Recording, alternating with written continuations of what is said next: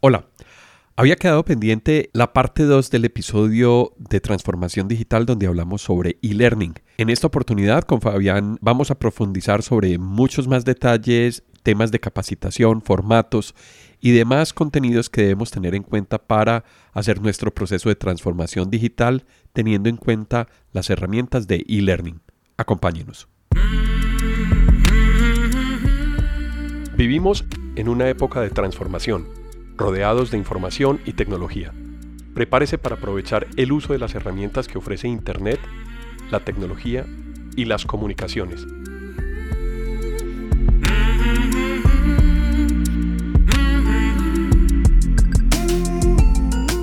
Conózcalas y aprenda cómo usarlas mejor. Bienvenidos.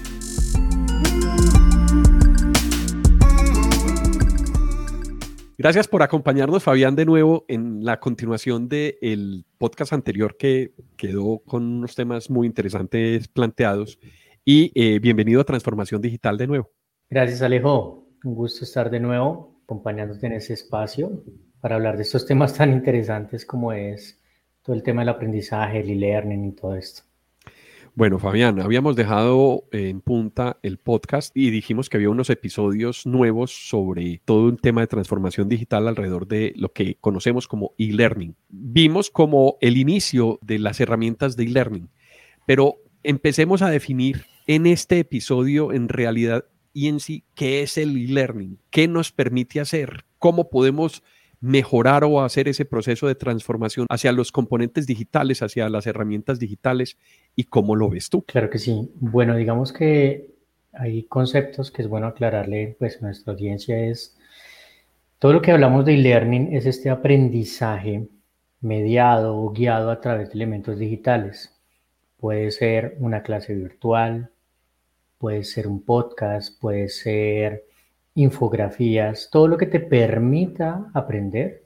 Un videoclip. A través, sí, a través de, de, ese, de ese mundo digital en el que ya estamos. ¿De acuerdo? Entonces, de esa manera, muchas cosas se, se abren a la posibilidad de que tú puedes aprender en una conexión directa, así como estamos tú y yo en este momento, que es lo que llamamos un encuentro sincrónico, en el cual los dos en el mismo momento, a la misma hora, estamos conectados. Es decir, es sincrónico para ti y para mí. De pronto, para quien lo escucha, estamos en el 2020. Para quien lo escucha en el 2023, ya no es, ya no es un evento sincrónico. Así es. Entonces, ese sería el segundo ejemplo, que es cuando es asincrónico, que es que se crean unos contenidos, pueden ser videos, podcasts, archivos digitales, que van a ir a un repositorio documental que es muy importante para todo el tema de gestión de conocimiento, en el cual la persona va a entrar, va a acceder a, a disfrutar este contenido independientemente de cuándo haya sido grabado. Lo importante es que este contenido sea de relevancia para su estudio o su aprendizaje. Digamos, como, es como el factor fundamental. Antes, eh, si yo quería aprender algo, debía ir a una biblioteca leer diferentes libros, extraer la información que realmente era de valor y utilizarla pues en una actividad un trabajo, lo que estuviera haciendo. Ahora estamos en un mundo muy digital. Eh, lo que es a nivel de investigación ya lo podemos hacer a través de Internet. Ya hemos evolucionado de solo buscar en Google a pasar a búsquedas en YouTube y otros medios de video digital en los cuales hay cursos, hay guías, hay paso a paso. Realmente el conocimiento está globalizado y la ventaja es que están diferentes idiomas. Entonces, antes el no saber inglés era un alimentante muy fuerte. Aún realmente pesa bastante porque hay mucho contenido muy bueno que está en idioma inglés, pero hay otras posibilidades que están en castellano, en árabe, en alemán, que te permiten aprender y pues a cada persona de cada región puede aprovechar ese potencial en videos. Entonces ya sabes cómo hacer una torta, cómo construir una maqueta, cómo instalar un programa y cómo trabajar alguna actividad que te hayan dejado en la academia o en tu organización, tu trabajo. a través de un video. Y, es como de los cambios más importantes que estamos viendo hoy en día. Ya todo está en video. Te, voy a contar una, eh, una, anécdota en las últimas vacaciones que fueron hace muy poco. Me fui para la playa y se me presentó la oportunidad de poder navegar en un velero.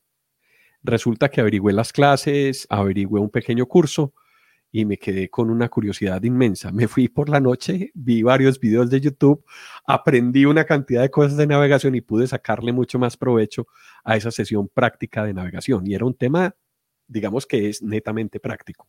¿Sí? No era un tema que correspondía pues al mundo digital propiamente.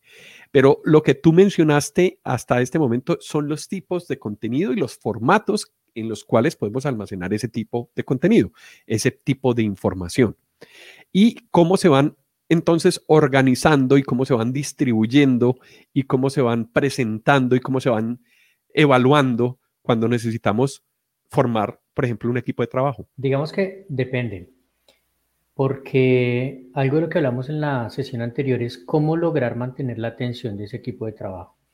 Entonces necesitas que sea un contenido realmente que llame la, la atención, que impacte. En esa medida, si tú creas como esos videos monótonos pasando diapositivas, olvídalo. Nadie te va a poner atención a ese tema y realmente es algo que ya quedó en el pasado, ¿cierto? Hoy en día es más, vamos, practiquemos, hagamos un ejercicio, hagamos una dinámica, interactuemos con la misma herramienta. Realmente el aprendizaje de las personas tiene diferentes eh, facetas o cada uno aprende diferente. Hay personas que solo escuchando ya aprenden el tema. Hay personas que prefieren un video o leer. Sí, depende de cada persona, pero hay personas que aprenden haciendo. ¿Cierto? Entonces, como ese aprendizaje kinestésico es la palabra. Básicamente yo haciendo, tocando, modificando es que aprendo. Entonces, mira que esa es una oportunidad que no está muy explotada en el tema de educación. Un ejemplo sencillo, si tú le quieres enseñar a un niño a armar un robot básico, no es lo mismo que lo pongas a leer o que le pongas un podcast o que le pongas un video. Si tú le entregas un kit, un material, él toma ese material, empieza él mismo a armar mientras va viendo el video, el aprendizaje, ahí está y pasa con muchas cosas. Entonces, hasta para aprender a cocinar, las recetas de la cocina no es lo mismo que yo vea un video y diga, uy, qué bien, vea cómo se hace un sancocho, un ajiaco, una sopa, algo rico así, una bandeja paisa. A que yo la vaya haciendo mientras voy viendo porque estoy practicando y el día que la tenga que hacer, pues ya tengo la experiencia, es más esa experiencia. Entonces, imagínate esa cantidad de contenido que hay que hacer y más a nivel organizacional para que el participante obtenga ese conocimiento y esa información se le quede, o sea, que no sea una información que vino, entró y se fue. No, que sea un conocimiento realmente, no información, sino conocimiento. Y más aún cuando ese conocimiento él mismo se lo debe transmitir a otra persona, porque eso es otro factor que vemos en las organizaciones. Si tienes que capacitar a 100 personas en un tema, no envías a las 100 personas las organizaciones, pues por economía y algunos factores, envían a dos o tres personas y ellas son las encargadas de replicar.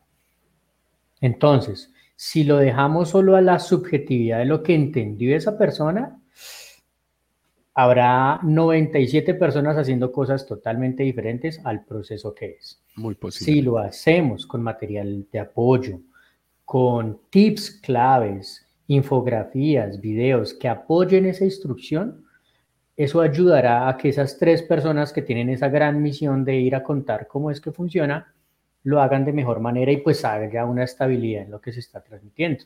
Hablaste de muchos formatos, hablaste del formato escrito, de audio, infografía, videos.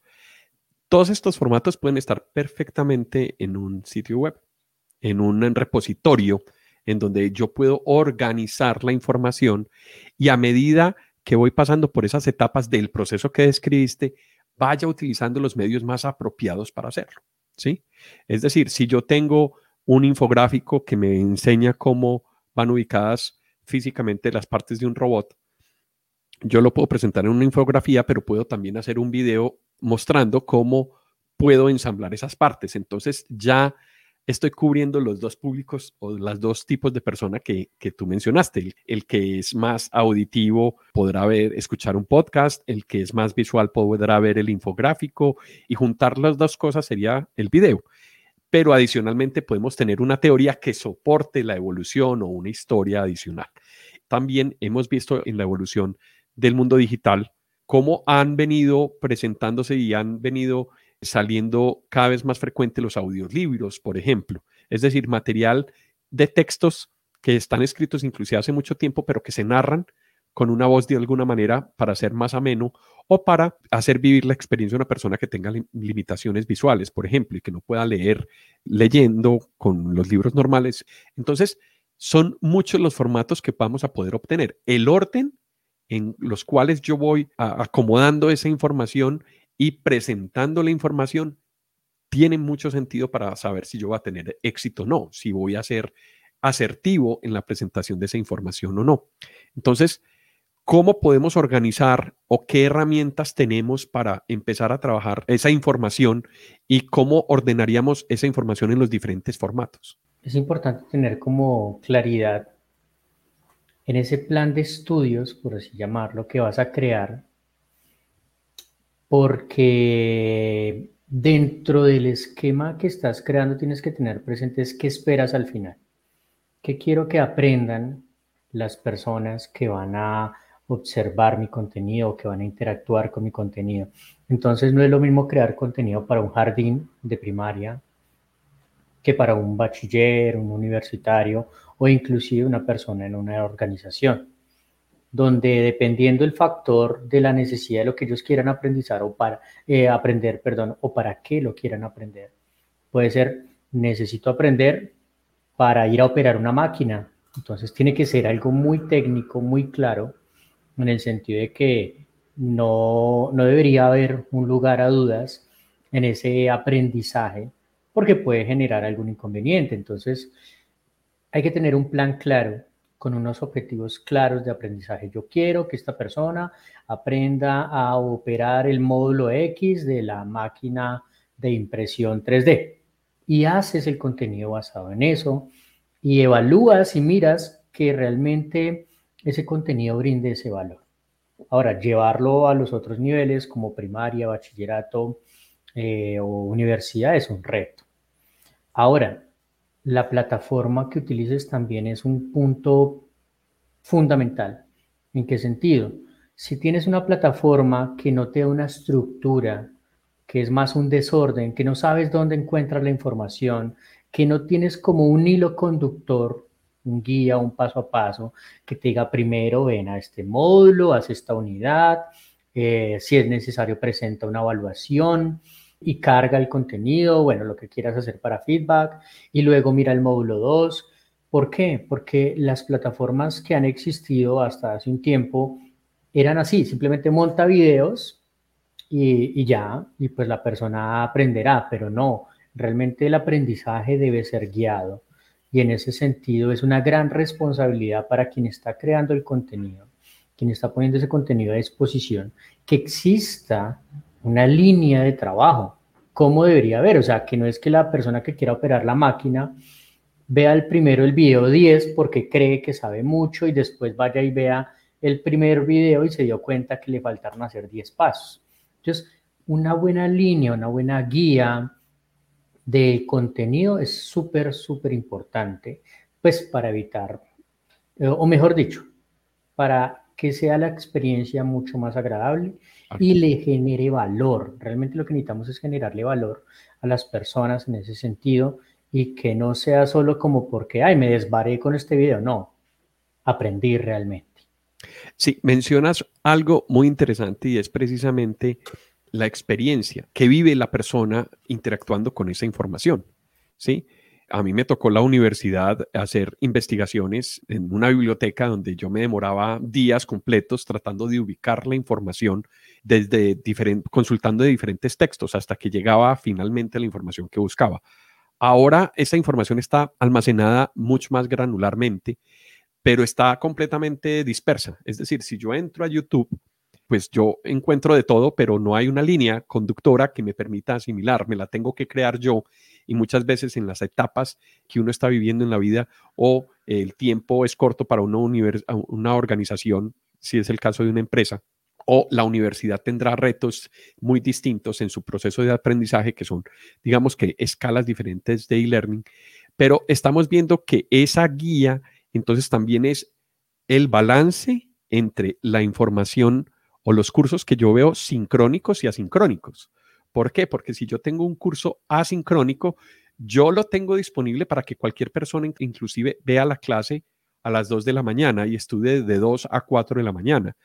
Pero una sesión asincrónica va a ser acordada ya sea en, sesiones uno a uno, ¿sí? individuales, o en sesiones grupales para yo poder levantar la mano, hacer las preguntas que yo tengo en el proceso de formación, afianzar la información que me dieron en los cursos asincrónicos y de esa manera se presenta un complemento para que la experiencia del aprendizaje sea mucho más grata y mucho más eficiente. ¿sí? Adicionalmente, la parte del hacer en muchas tareas, sobre todo en la tecnología, es muy importante. Entonces, poder hacer un laboratorio y poder hacer una simulación, por ejemplo, o poder pasar por el orden y conectarlos o definir el orden de unos procesos en ciertos momentos de evaluación, también es muy interesante, sobre todo cuando tenemos que hacer seguimiento de las personas y tenemos que saber si las personas entendieron o no, están aprendiendo o no y es provechosa esta información. Así es, y mira que un factor muy importante es no solo, no solo pensar que con el video ya aprendieron, porque siempre hay dudas, y estamos hablando de diferentes tipos de estudiantes, el estudiante que si tiene una duda la investiga y el estudiante que se quedó con lo que aprendió. Entonces, en ese sentido, es bueno hacer unas actividades sincrónicas en las cuales se aclaren esas dudas, esos eh, elementos para que todas las personas tengan ese mismo nivel de conocimiento, bueno, cercano al mismo nivel de conocimiento, porque eso pasa mucho. De pronto tú dices, yo quiero aprender a hacer tal cosa. Eh, busco un video, lo aprendí, ok, pero me quedan dudas y pues en un video no tengo la posibilidad de preguntarle al creador del contenido, oiga, y si no fuera así, si no fuera de esta manera, o inclusive el que crea el contenido lo hace un ejercicio práctico que funciona y realmente lo va a crear en algo que él sabe que funciona. Pero no, es que en mi organización yo tengo esta situación X, Y. ¿Cómo haría eso mismo que usted hizo tan fácil, cierto, en mi organización? Entonces ahí es una oportunidad también de feedback eh, muy importante. Entonces eso también debe estar incluido en la gestión del conocimiento para que pues el aprendizaje sea mucho mayor. Y cuando ya lo tienes a nivel organizacional, entonces va el otro reto, ¿no? ¿Cómo lo transmites? Porque yo lo aprendí, Duré tres días, pero lo aprendí. ¿Cómo hago para transmitirlo a mis colegas y que ellos no duren otros tres días, sino que ya menos tiempo lo puedan aprender y, que de pronto no tenga que estarme consultando todo el tiempo porque entonces finalmente no aprendieron? Claro, eso que hablas, a lo que te refieres es supremamente importante, inclusive con la pertinencia de la información. A veces los procesos dentro de las organizaciones pueden cambiar.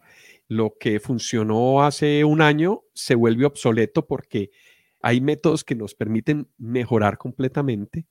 Si yo tengo la información bien segmentada, bien organizada, yo puedo sacar esos módulos de información que quedaron obsoletos, reemplazarlos por unos actualizados sobre el mismo tema, sobre el mismo tratamiento de información, haciendo las correcciones del caso y tú tendrías el proceso igual actualizado.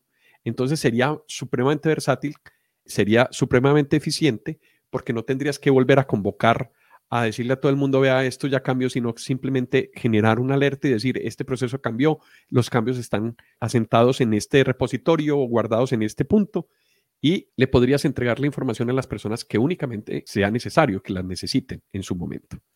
Entonces, ofrece muchísimas ventajas el tener herramientas correctas para poder hacer mucho más fácil ese proceso, para hacer la gestión, poder ubicar la información de manera asertiva en los formatos que deben ser y en los ciclos que deben ser, en el orden que debe ser, porque muchas veces en, este mundo digital nos perdemos y la guía, como tú dices, es supremamente importante para poder orientar a las personas y hacer un proceso de formación o de asimilación del tema muy eficiente.